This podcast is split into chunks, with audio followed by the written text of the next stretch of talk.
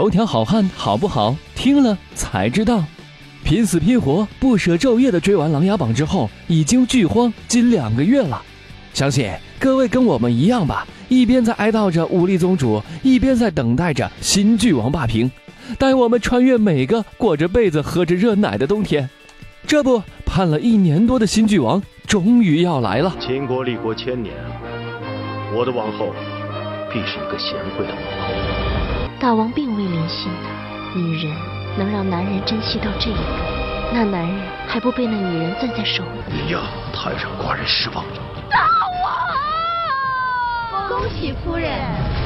秦国虽大，却无我们母子立足之地。你不应该为了他一个人去送命。她不是别人，她是我喜欢的女人。不就是去趟齐国？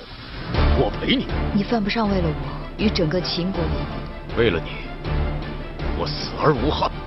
我要让月公主的儿子，我的继子当上秦王，大秦天下，是我帮你打下来的。你不再是不行，你只是大秦的太后。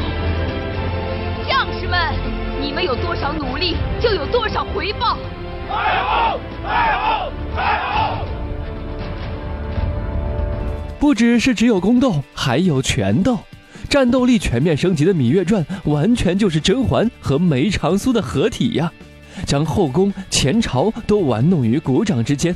当然，除了宫斗撕逼，最值得期待的就是芈月娘娘的感情戏了。在研究完几万字的原著小说和六十分钟超长片花之后，我深以为这部戏应该改名为《让男人团团转之真女奥义芈月传》。一句话概括这部剧情：它讲述了东周战国时期秦昭王母亲芈月传奇波澜的一生。在这部戏中，娘娘和一位禁欲少男有一段初恋，和一位成熟大叔有一段忘年恋，和一位肌肉猛男有一段事业恋。尽管她是一个不马震不抖奶的太后，可是她同样拥有一段混乱的感情史。与其说娘娘周旋于这三个男人之间，倒不如说是三个男人围着娘娘团团转呢。子曰。每一个成功女人的背后，都有一群围着她团团转的男人。首先登场的是初恋禁欲系代表，话少面瘫、表情屌的春申君黄歇。两人两情相悦，共同许下生死契阔的承诺。本以为是你是风儿，我是沙，缠缠绵绵到天涯。不料芈月在去秦国的过程中，却遭遇到刺杀。黄歇为救芈月坠崖，生死未卜。当然，电视剧中的生死未卜这种事儿。通常是不会死的。后来的黄歇围着芈月一转就是几十年，六十岁了还给芈月写信，可谓是你若安好，备胎到老的精神发挥到了极致。接下来是忘年恋大叔代表，有权有钱、成熟稳重的秦惠文王。想知道两人在一起每天干什么吗？答案就是背东，白天背，晚上背。要问为何芈月移情别恋如此迅速？用芈月自己的话是这样说的：“未遇见秦王以前，月儿只知看重儿女之情，白水见心，清澈如溪；结识秦王之后，才知这世上还有另一种高岸深谷的情谊。”这句话翻译过来就是用了我的瓜，忘了你的他。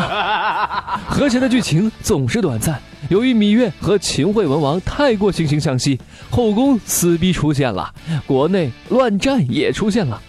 芈月流放到了燕国，过上了吃不饱穿不暖的生活。就在这个时候，娘娘人生中的第三个男人闪亮登场，不羁猛男系代表，原始彪悍、散发荷尔蒙气息的翟离。翟离作为秦国西北部的少数民族狄戎之王。他经常是干些打劫秦国后方的事情，时叛时降，桀骜不驯，非常顽皮。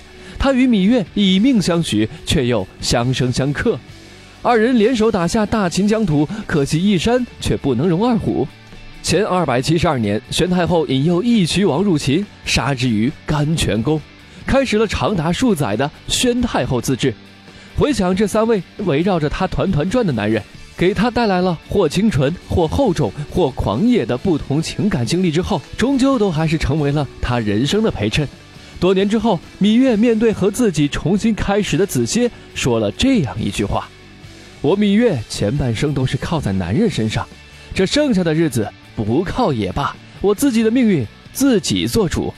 作为当代女性的你，看到这里，或许你会感叹：老娘我也要轰轰烈烈的人生啊！我也要小鲜肉、帅大叔、肌肉男围着我团团转呢。好了，以上就是本期节目的全部内容。想要了解更多内容，可以关注我们的公众微信账号“男朋友 FM Boys FM”。下期节目我们再见。